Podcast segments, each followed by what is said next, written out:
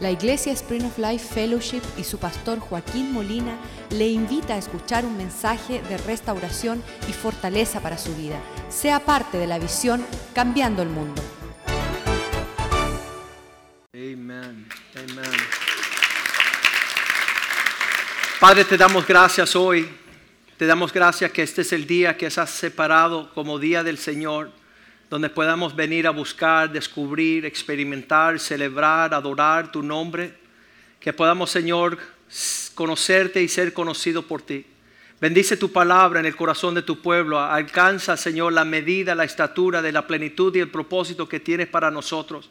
Que ya no vaguemos más en las tinieblas, oh Dios, lejos de tu luz maravillosa. Que podamos representarte a ti en la tierra, como están las cosas hechas en los cielos, según tu orden, oh Dios.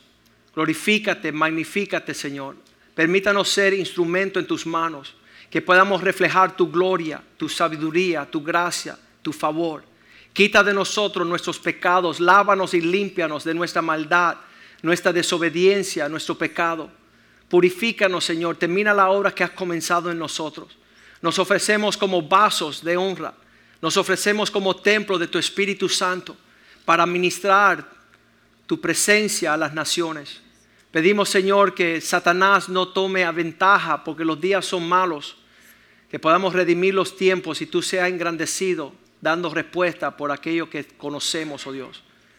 Usa esta palabra para sanar el corazón de tu pueblo, para levantarlo a los propósitos de tu, sus llamados, Señor.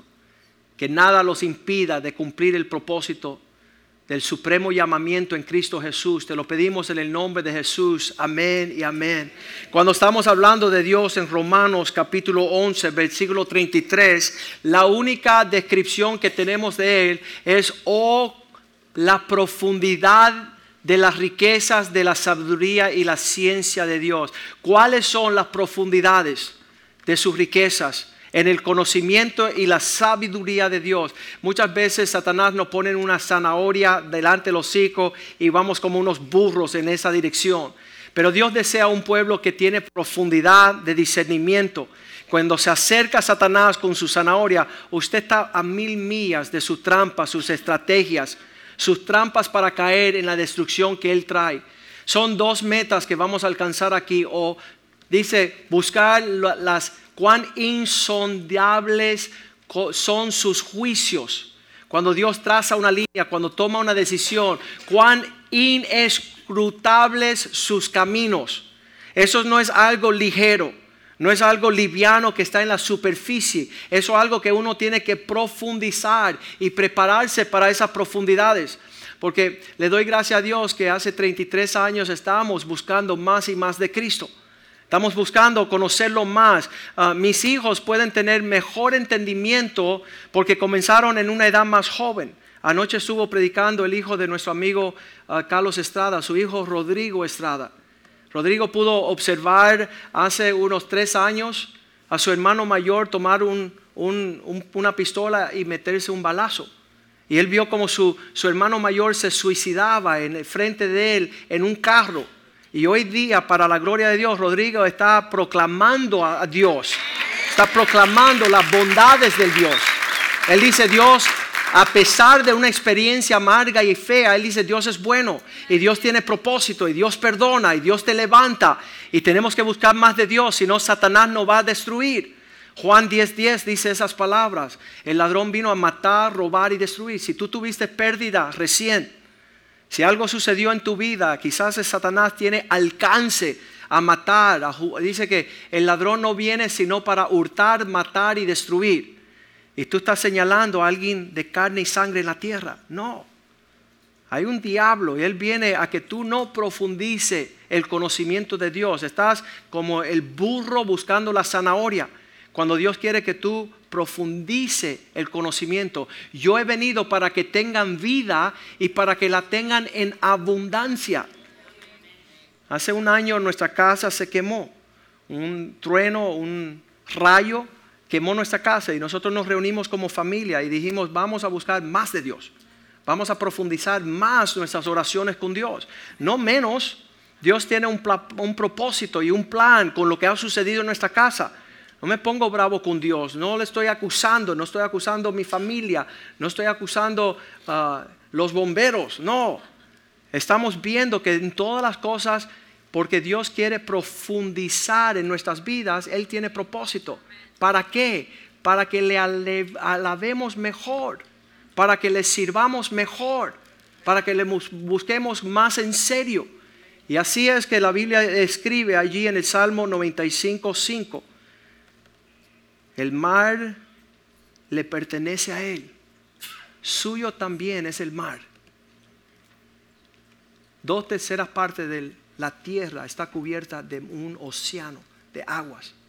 Y tú te dices, ¿por qué Dios tapó tantas cosas que Él creó? ¿Por qué las profundidades no quedan a la vista y al alcance, la experiencia del hombre? Porque Dios desea que el hombre pueda descubrir, explorar también el mar es suyo, pues Él lo hizo. ¿Por qué le pertenece el mar a Dios? Porque es de Él, Él lo hizo.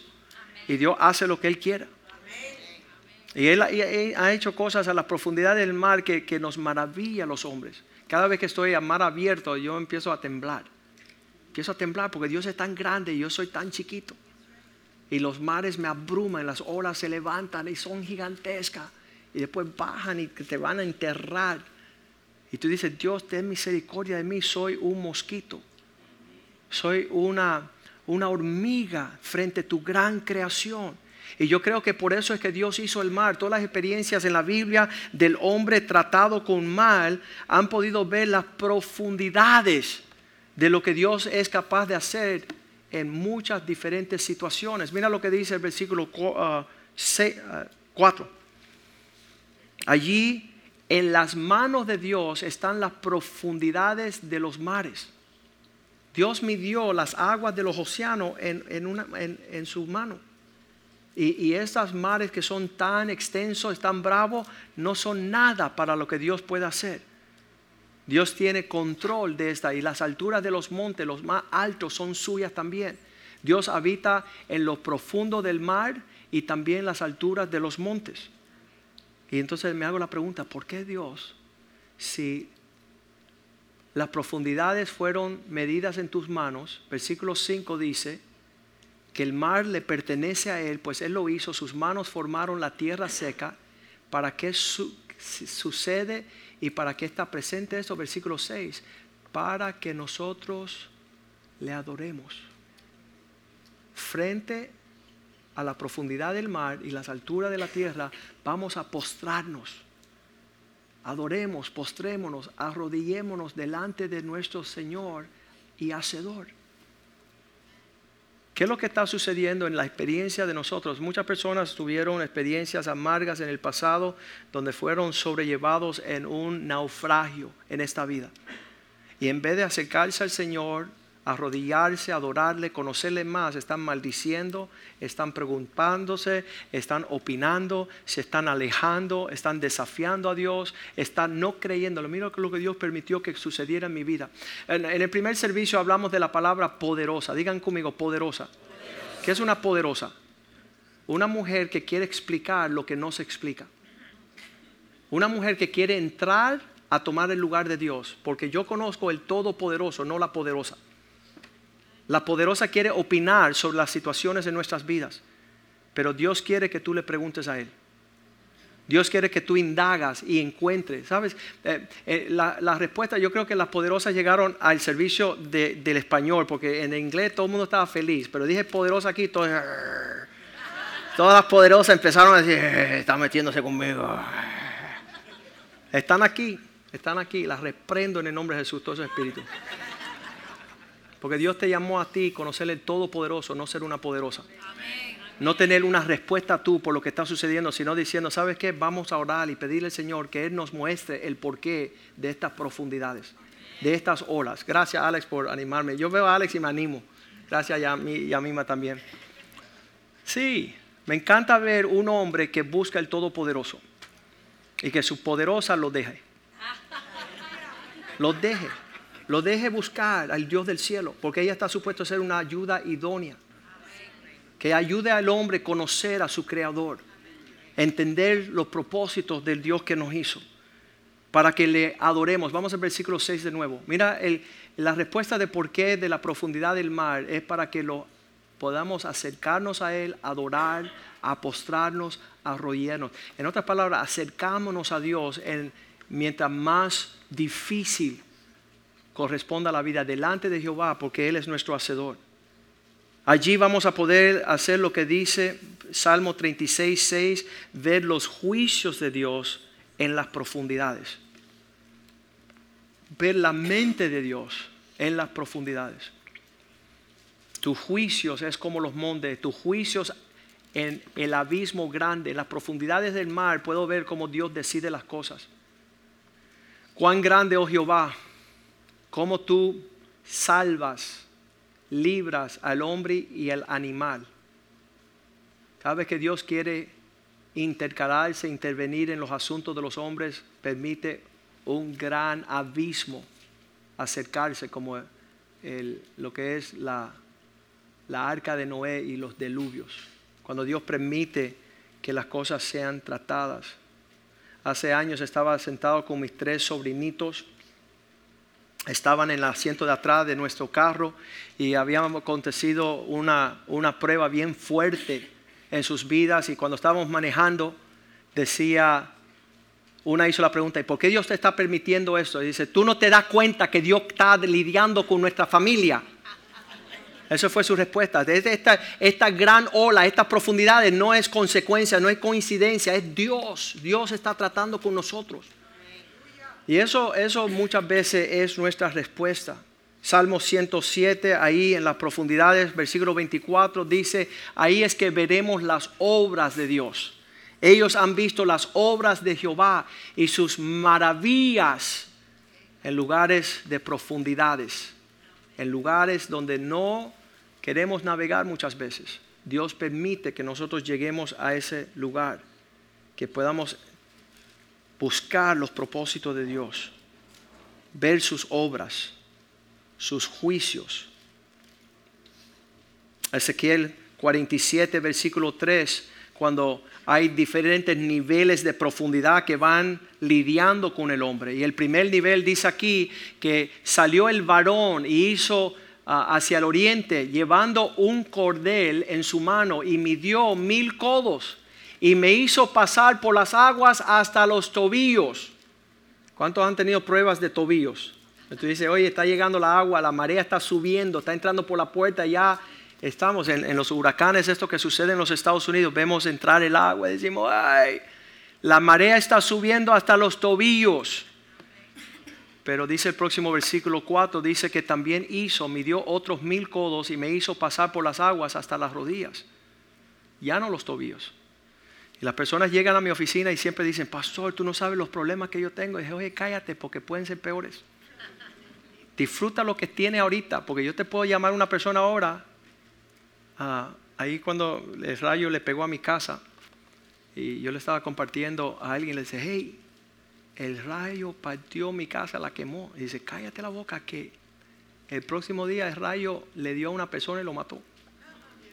Que es, otra prueba, otro nivel de pérdida.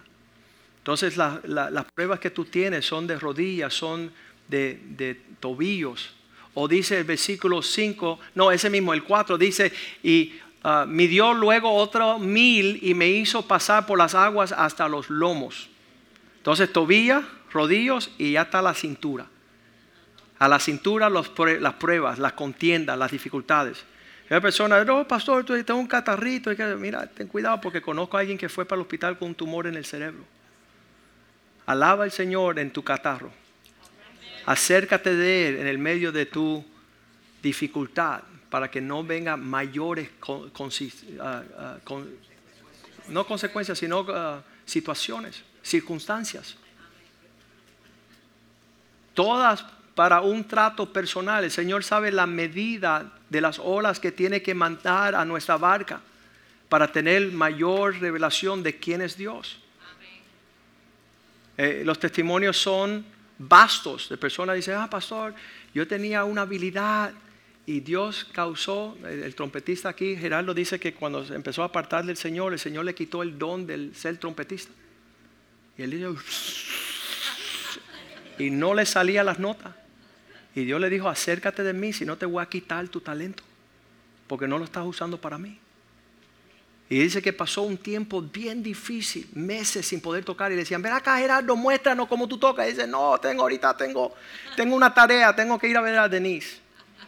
Y esquivaba para no presentarse porque Dios le había quitado. Y hoy día Él está tocando y testificando y dando la gloria al Señor donde quiera que Él va. Está haciendo instrumentos en las manos del Señor. Él no quiso que la prueba llegara más allá de los lomos. ¿Podrán las pruebas llegar más que los tobillos, las rodillas y los lomos? Absolutely, ciertamente que sí. Versículo 5 dice que oh, midió otra vez otro mil codos y era ya un río y ya no podía pasar, no daba pie a las profundidades porque las aguas habían crecido de manera que el río no se podía pasar, sino había que empezar a pedir agua por seña. Empezar a nadar. Señor, yo quiero ir más profundo contigo. Yo quiero conocerte más. No a través de pruebas y contienda. Si es necesario, no pasar por esas dificultades, pero sí quiero conocerte más. Lo dijimos el miércoles. Quiero conocerte más. Versículo 6. Dice que en ese momento me dijo, ¿has, visto, hijo del hombre? Después me llevó y me hizo volver a la ribera del río, a la orilla a donde estaba la tierra, donde pude dar pies de nuevo. Todas estas situaciones para alabarle a Él. Hace años atrás, abrumado por, pruebas en mi vida, más de 10 años, 12 años atrás, yo le decía, Señor, Mateo 8:24, ¿no te importa que voy a morir? Que, que voy a ser destruido, que, que tengo, que me está abrumando las preocupaciones de la vida. He aquí se levantó en el mar una tempestad tan grande que las olas cubrían la barca, pero Jesús dormía. En estos tiempos modernos, cada vez que surge una tempestad y un contratiempo y las olas empiezan a pegar y cubrir la barca, en vez de nosotros acercarnos a Dios y entenderlo más, descartamos a Dios y empezamos a hablar necedades.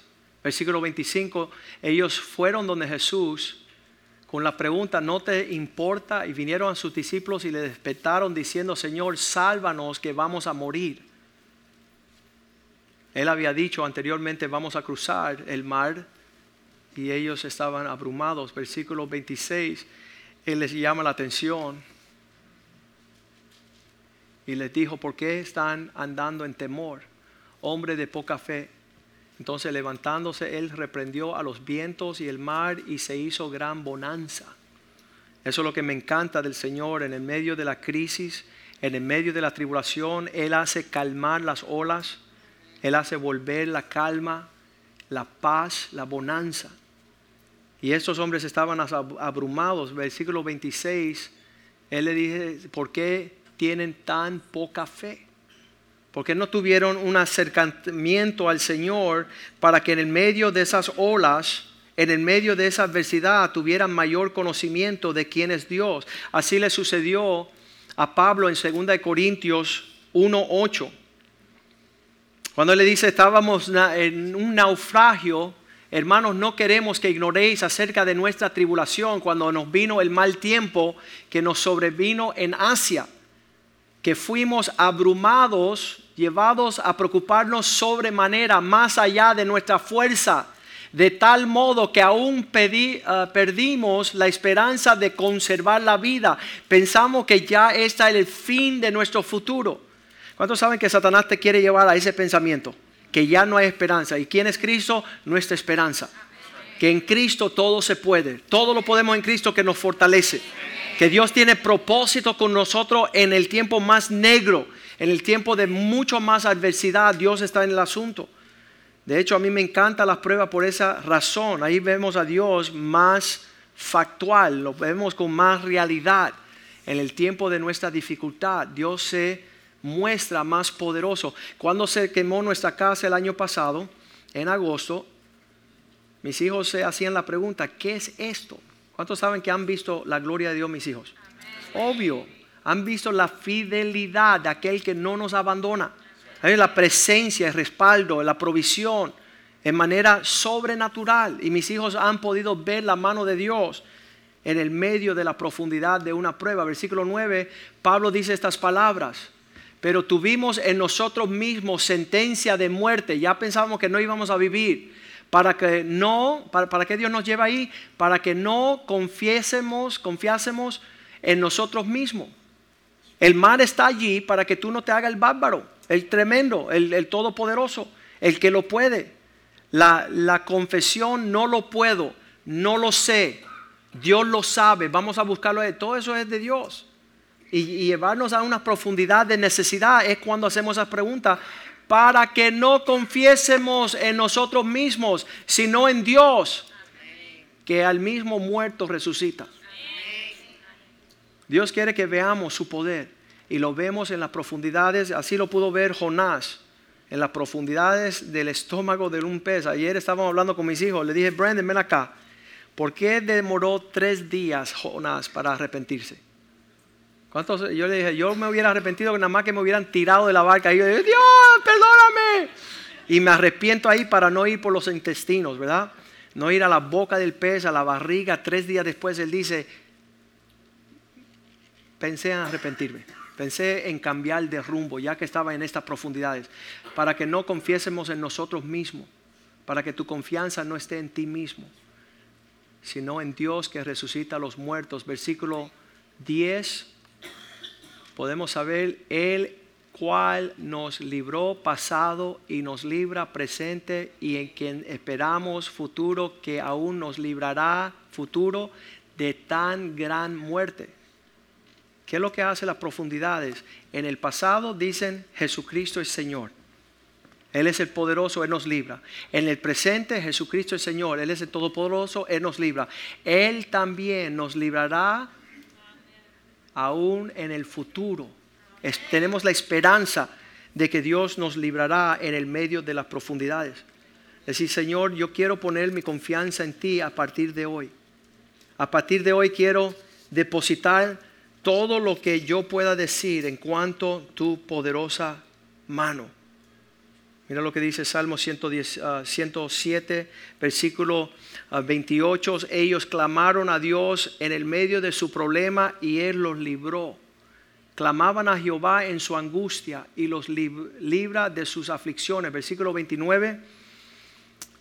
Él calmó la tempestad Cambia la tempestad en sosiego y apaciguan sus ondas, las olas. Versículo 30. Ellos se alegraron. Luego se alegran porque se apaciguaron y así los guió al puerto que deseaban, al destino que deseaban. El Señor desea este día que usted no tome las profundidades de los problemas como una oportunidad de negar a Dios y decir que Dios te abandonó, que Dios no sirve. Dice allí, cuando están pensando uh, hablar contra Dios, Dios dice, ¿quién es aquel que entenebrece mi consejo? Con palabras necias que no tiene conocimiento. Job 11, 7.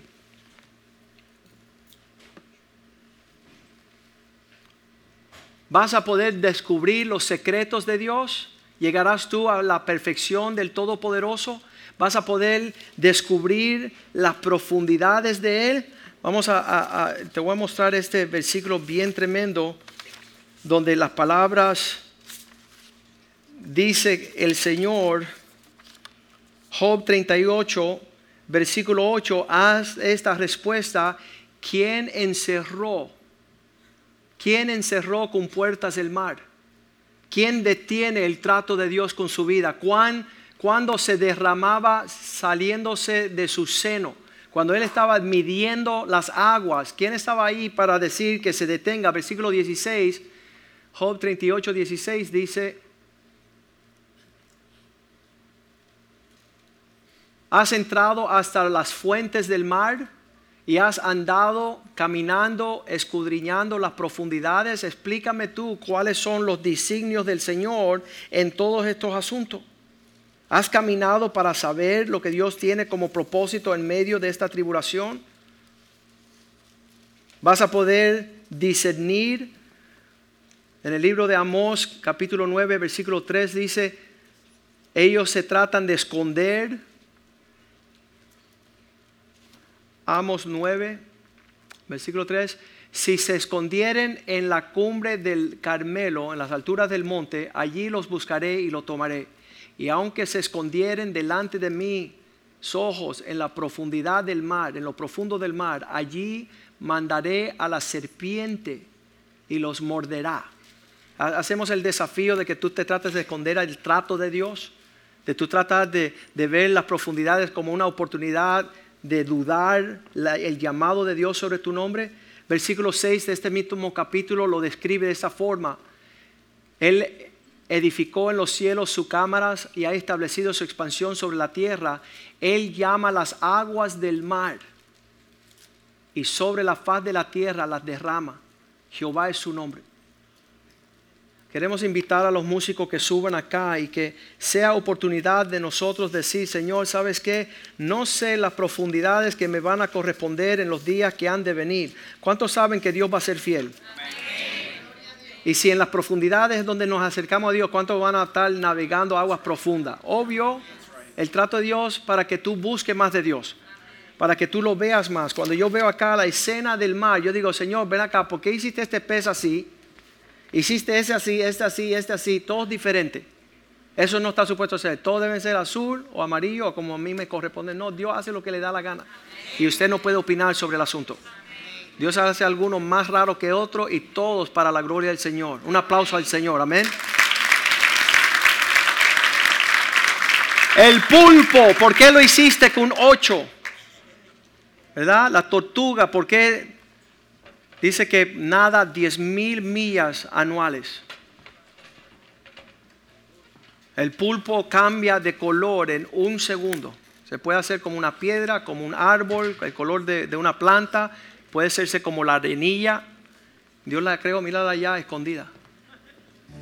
Dios hizo la tortuga para navegar 10 mil millas todos los años. Toda esta creación del Señor el delfín puede brincar 20 pies de altura, nadar 25 millas por hora.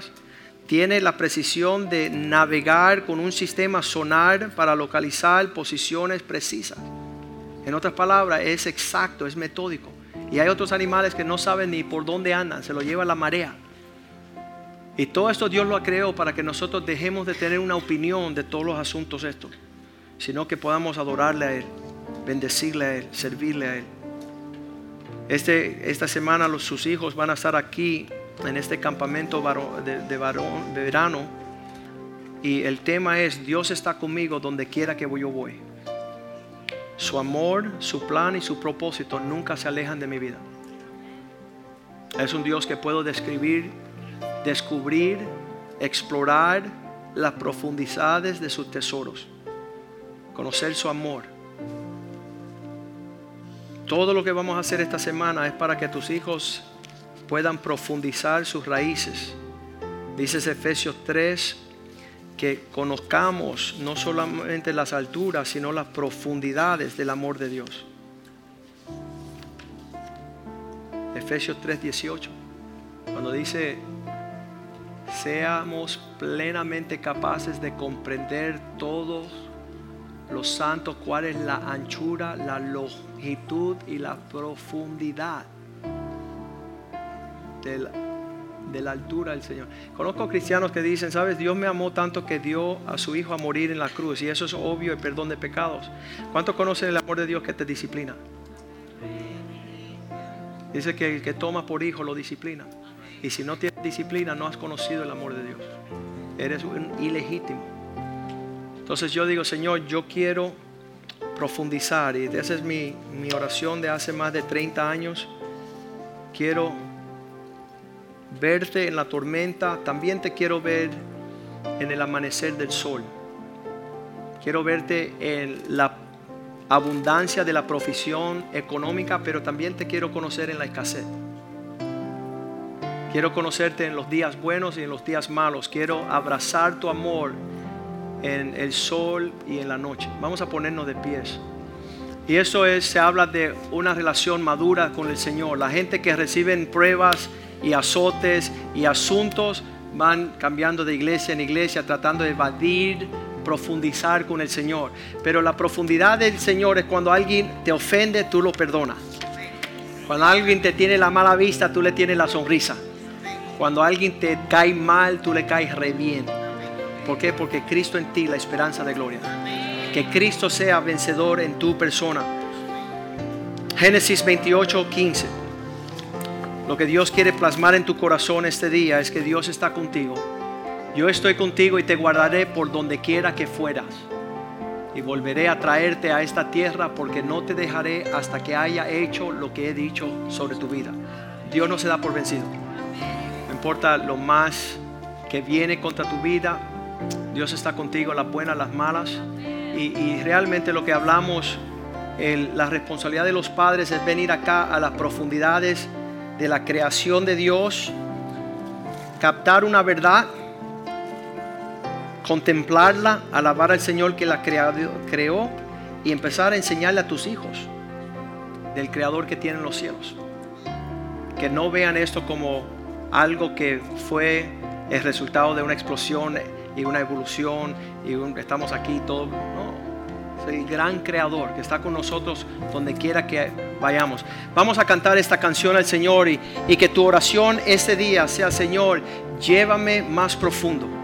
Llévame a un lugar donde te conozca más, donde no sea, ah, dice que no seamos como la espuma del mar, que el viento lo sopla para acá y lo sopla para acá y nunca es nada, solamente es una, una espuma. Nosotros queremos ser la esencia de la realidad la obra maestra de Dios, los vasos de honra, los instrumentos en la mano del Señor. Cantamos esta canción y vamos a orarle entonces. Haz esta canción tu oración, levanta tu mano al cielo.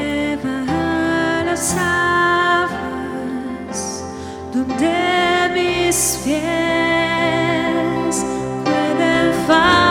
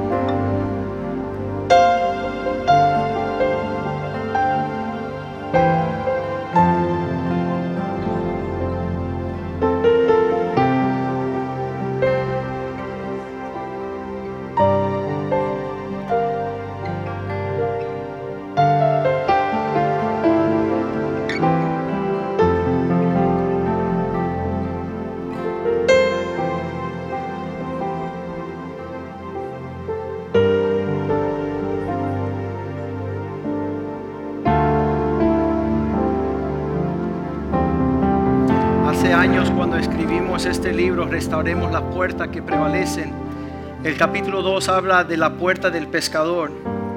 En ese capítulo escribo que Dios escogió pescadores porque eran hombres que no estaban temerosos en enfrentar el mar abrumador. Ellos sabían las mareas, ellos sabían las olas, los tiempos, las profundidades, ellos sabían navegar las aguas. Y yo creo que el Señor quiere que nosotros también sepamos cómo enfrentar la vida a ese mismo nivel de denuedo y coraje. Que tú no seas un cristianito que ve una, una nubecita y te vayas corriendo. O que ves una olita y te dice, ay, esto no es para mí, tengo miedos. Sino que tú te adiestres como un discípulo verdadero de Jesús. El miércoles estaremos teniendo una- un servicio especial para saber ser pescador de hombres. Nos va a compartir el pastor Roberto Cruz de Cuba. Y no quiero que usted falte, porque cuando usted falta significa que alguien no va a ser alcanzado por Cristo. Porque tú no te adiestraste a lo que Dios provee en su casa para prepararte.